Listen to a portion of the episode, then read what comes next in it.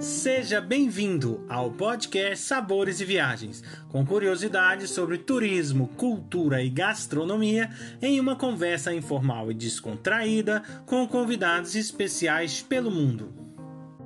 A apresentação deste podcast fica por conta de Victor Barros e Guilherme Boeste, diretores do Cooking em Portugal. Hoje, a nossa convidada é Martina Andrade. Ela é da República Tcheca. Olá, Martina, tudo bem? Oi, Guilherme, tudo bem? Olha, eu gostaria que você começasse falando um pouquinho de você, se apresentando, falando um pouco também do teu trabalho. Eu sou, uh, eu sou Martina, que é o nome tcheco, porque eu sou tcheca. Né? Uh, eu falo português e sou guia em português em Praga e em toda a República Tcheca. Se você tiver interesse em conhecer o interior também, que vale super a pena, porque eu morei, morei em Portugal, uh, passei, fiz três semestres em Coimbra, né, nos velhos tempos da faculdade, e uh, depois morei 15 anos no Brasil, que sou casada com um brasileiro, por isso o sobrenome é Andrade, né? Mas agora faz seis anos que estamos de volta, né? Ou eu de volta. Uh, estamos morando uh, na República Tcheca de novo. Sempre tem as peculiaridades, né? Da, da gastronomia local. E como você é uma local, uma nativa, que ainda é melhor ainda, né? Eu queria saber um pouquinho sobre isso. Uh, na parte de, de, de, salgado, né? na parte de prato principal, para dizer assim, a comida que você não vai conseguir comer em outro lugar, que é realmente uma comida bem típica uh, da, da, da, Boêmia, né? É, chama Svitkova. Svitkova, que é um nome que, na verdade, não tem tradução, todo cardápio, que em Praga você tem todo o cardápio em várias línguas, né? Com certeza o inglês é o mínimo.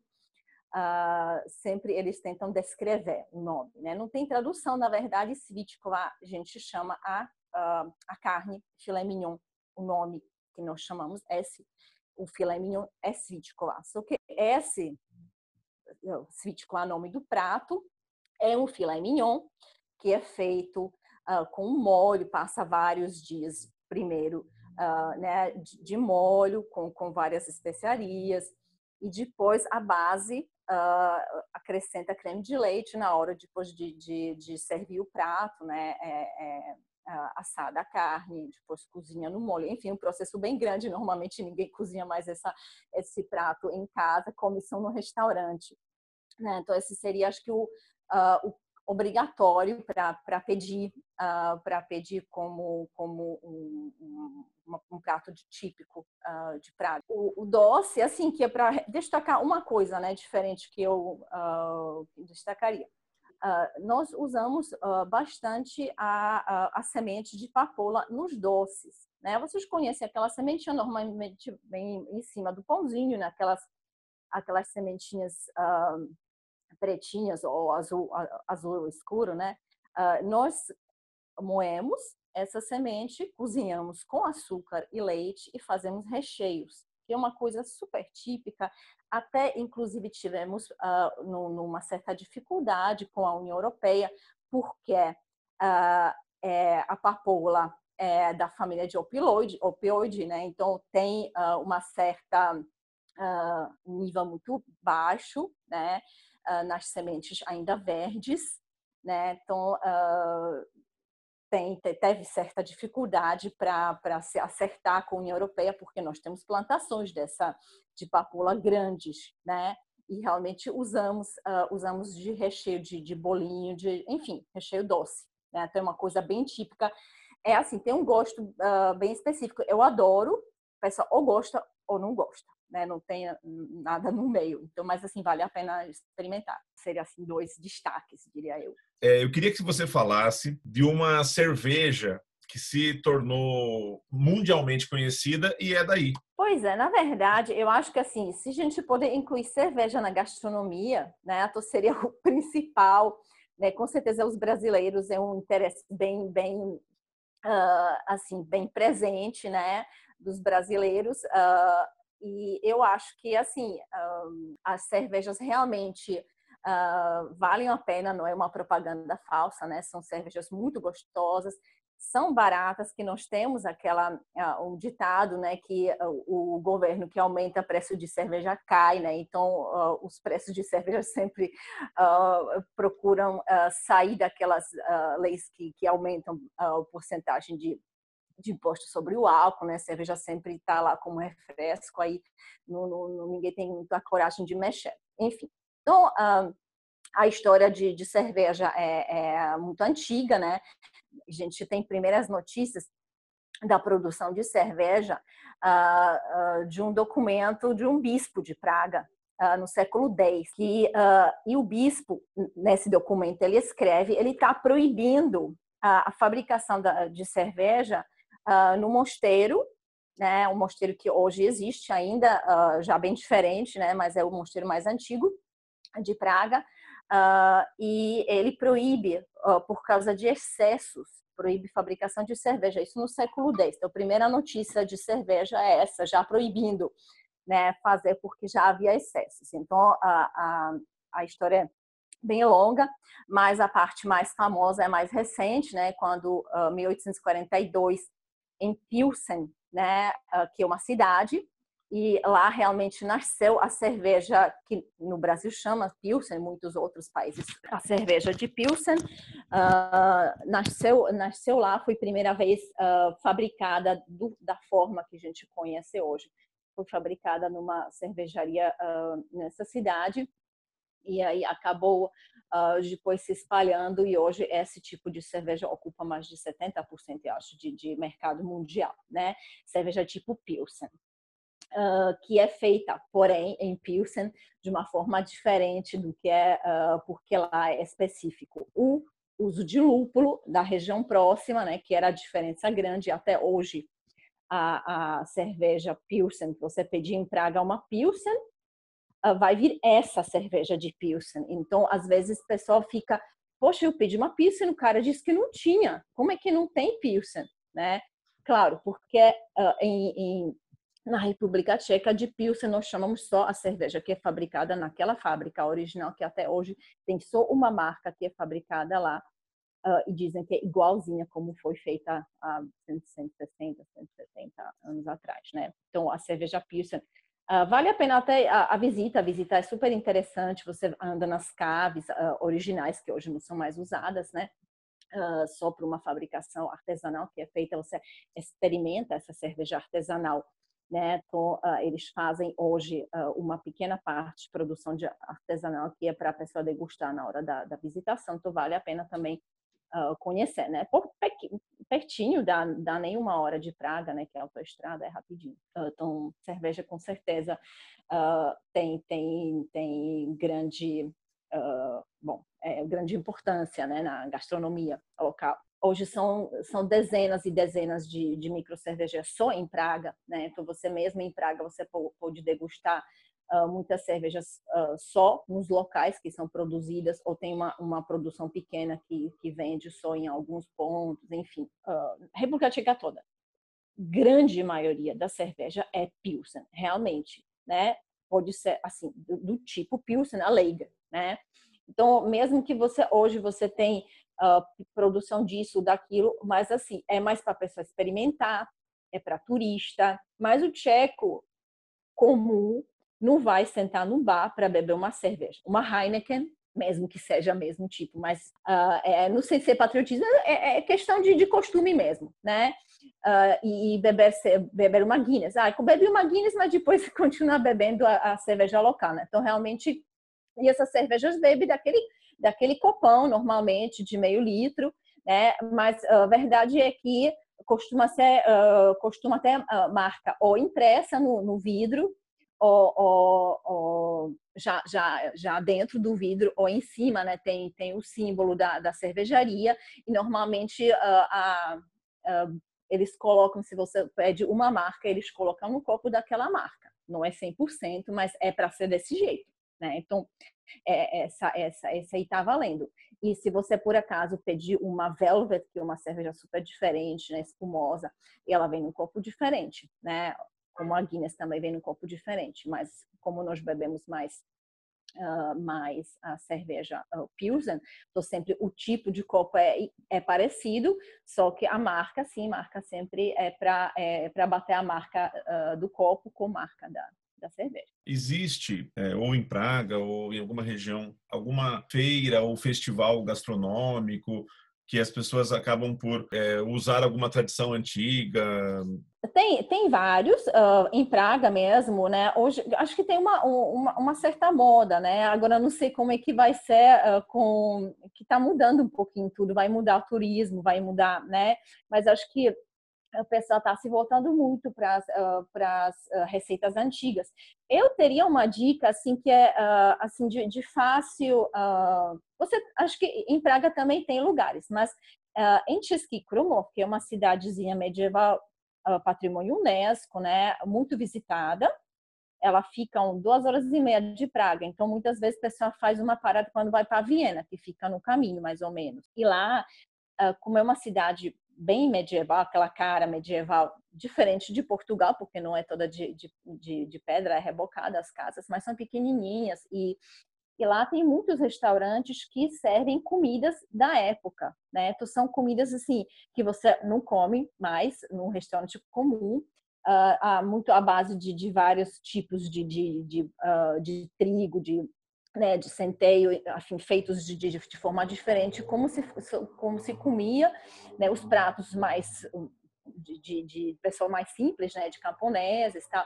Então, uh, aproveitando, eu acho que sempre recomendo quando, quando eu vou com, com turistas ou alguém uh, está fazendo esse passeio artístico para comer num desses restaurantes que você realmente parece que você voltou no tempo né? E não só no, no, no espaço, assim, né? no ambiente do local, mas uh, na comida também. Então, aí, essa, essa aí acho que seria o diálogo uh, aproveitar e conhecer a cidade, conhecer a gastronomia, assim, uh, mais, mais antiga, né, do, do, dos camponeses. Quais outras cidades, assim, que talvez até não é muito conhecido no, né, no roteiro turístico do pessoal, mas que vale a pena conhecer?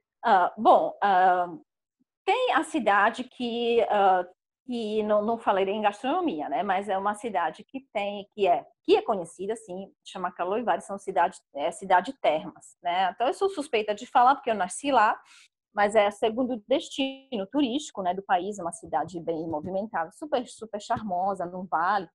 E lá é fabricada um para não parecer que gente de gastronomia só fala de bebida, mas assim, é um licor você encontra em todo todo lugar, em Praga, no país todo, e chama a atenção que uma garrafinha achatada verde, né?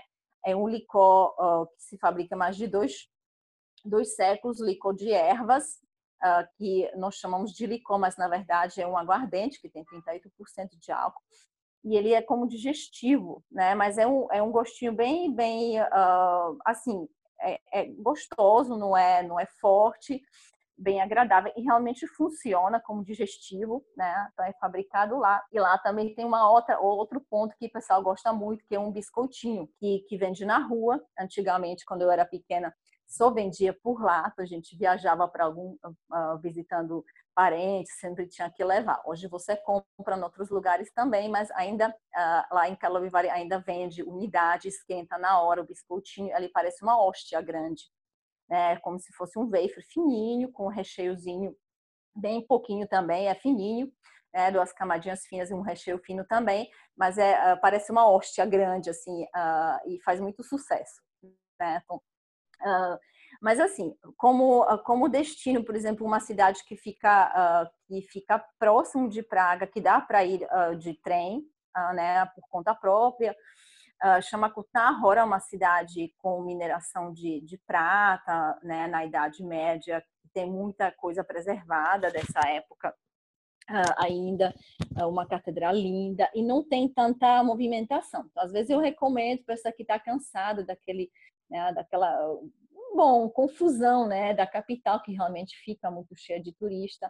Então, é um lugar gostoso de passear, muito bonito, e tem uma curiosidade que também em Portugal existe, né, que tem uma, capela de ossos, né, com lustres feito de, de feitos de, de, crânios e né, toda decorada com, com, com ossos aí da época da, da, das pestes na Idade Média, né? Então, uh, Sons. É um local assim que eu, que eu recomendo, que não é muito conhecido e super vale a pena.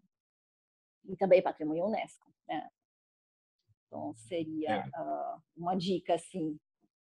Agora vale a pena a natureza também, que, uh, que às vezes o pessoal não, bom, vai conhecer a capital, isso é natural, a gente tem pouco tempo, né?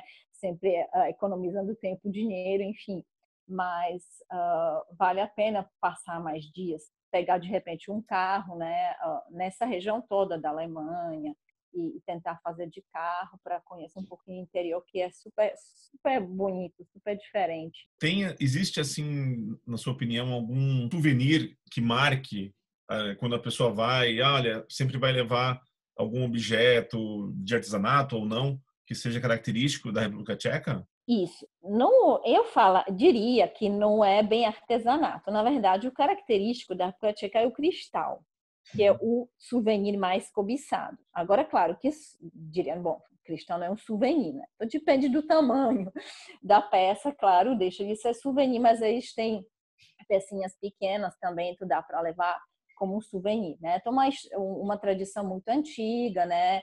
uh, de fabricação de cristal. Uh, hoje existem até manufaturas né, funcionando.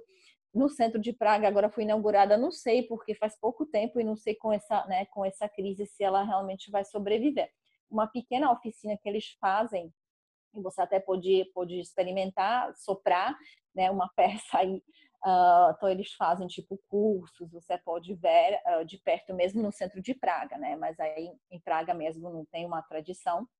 Mas lá em Karlovy tem uma, uh, uma manufatura que faz visita, chama Moser, que são cristais chiques que tem na, na, nos palácios de, de Madrid, Palácio Real de Madrid, em Praga, no, né, nas embaixadas, são vários, uh, vários uh, sheiks árabes que usam nos seus palácios, né? Então, são peças Uh, peças chiques aí já, já não é souvenir, né? Mas tem mesmo souvenir, uh, são tem peças peças pequenas, então dá para levar como souvenir também. Então com certeza cristal seria acho que a primeira opção, né? acho que tradição que hoje, por exemplo, as fábricas que fazem os lustres, né? Que não são mais não são manufaturas, são fábricas grandes, ficam realmente na parte mais no norte, né? Que é a fronteira uh, hoje com Polônia, né? Então tem tem uh, essa região mesmo que que tem tradição grande de cristal. E o Swarovski que que é o cristal famoso, né? Que é uma fábrica na Áustria, mas o, o fundador ele tinha nascido nessa região, sim, uh, no norte da Boêmia, perto da fronteira com Polônia. Na época era Império Austro-Húngaro e ele, ele depois se mudou para a Áustria e começou a fazer sucesso uh, na Áustria, né? Mas ele originalmente já o nome diz que o nome polonês era dessa região daí da, da, das montanhas na fronteira entre Boêmia e Polônia. Aí é uma região cheia também, né? De castelos e tal. Fala um pouquinho para nós sobre isso. Deve ser lindíssimo, assim, alguns castelos principais e tal. Sim, tem muitos, muitos castelos. Tem castelos antigos, né, uh, que são mais de estilo medieval, e tem castelos já como palácios, mesmo em Praga, né. O castelo de Praga, por exemplo, uh, que é uh, que é bem complexo, né, é um complexo que vem uh, o início do século IX até últimas modificações no século XXI, praticamente, né? Uh, uh, já as últimas contribuições já são pequenas, realmente.